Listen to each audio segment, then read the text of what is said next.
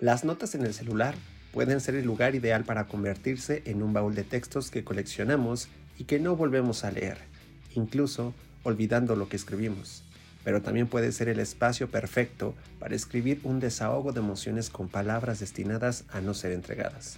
Al menos, no si el destino prefiere otra historia para nosotros. Esta es la carta no entregada para un misterioso alguien.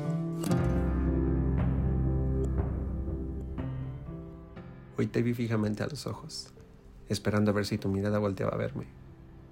Yo llevaba puestos mis audífonos, disfrutando de escuchar la melodía perfecta que atrapó este recuerdo.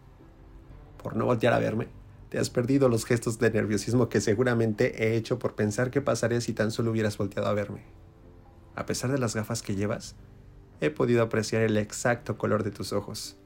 Aún así, he podido también percibir una buena señal, que me permite ver esa amabilidad y esa complicidad.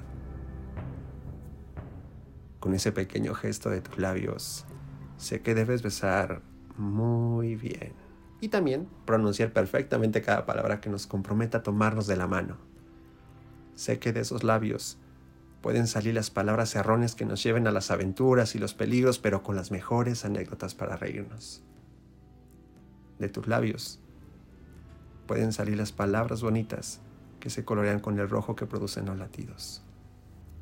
Con mis labios te susurraré al oído todo lo posible más allá de un te quiero y tan cerca de lo que serán nuestros secretos. Espero que el café sea un buen aliado para pasar las tardes de lluvia platicando, pero si lo prefieres, podemos escaparnos a algún sitio donde una copa de vino nos lleve a celebrar nuestro aniversario. Y por supuesto, nada mejor que abrazarnos para sentirnos con la cercanía que solo se logra siendo correspondidos. ¿Sabes? El tiempo está hecho para funcionar con la mente. La mente se adueña de los segundos para volverlos horas o hace que las horas parezcan no ser lo suficiente. Aunque claro, la vida siempre nos los ha dicho. No es el tiempo, son las personas. Tan solo de verte por un momento te vuelve perfectamente en la portada de un libro que me introduce a toda una vida de salidas al cine, de detalles, de sorpresas, llamadas, desveladas, de fotos y recuerdos. Hay un tic-tac que se me detiene en el corazón. Tal vez es lo que llamamos instante o tal vez es lo que llamamos presente. Y te dedico a ti esa corazonada por estar en este pequeño pero muy significante presente. Mientras te veo, también compartimos el poder respirar el olor que deja la lluvia en una tarde de verano. Pero otra parte de mí al verte también se pregunta, ¿qué es lo que estará pasando por tu mente mientras observas fijamente cómo esperas ese algo o alguien que te ha tenido esperando? Ahora incluso puedo sentir cómo me acarician los celos.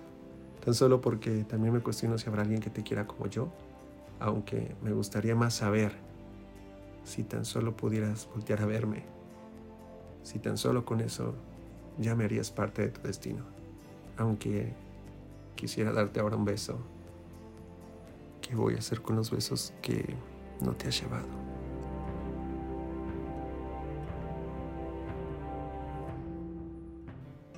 Ponerme a pensar en ti te llena de misterio.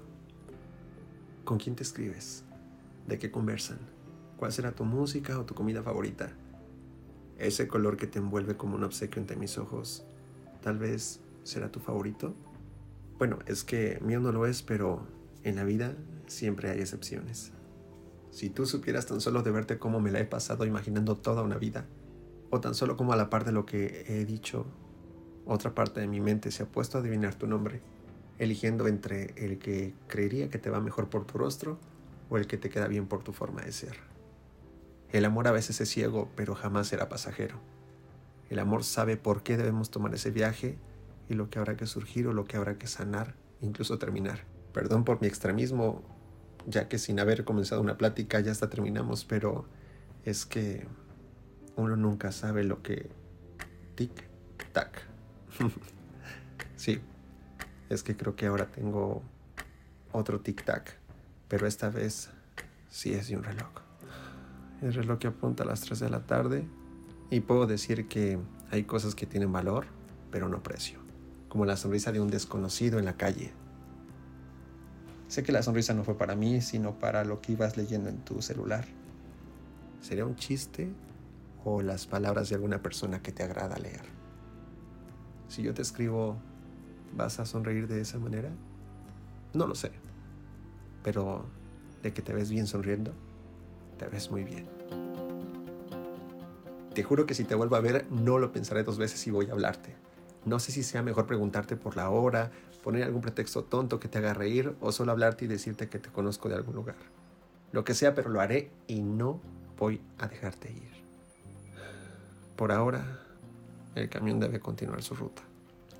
Si tan solo hubieras volteado a ver la ventana desde donde yo te he observado, aún y con los nervios puestos en mi rostro, yo te hubiera sonreído. Que la vida nos encuentre, mi misterioso alguien.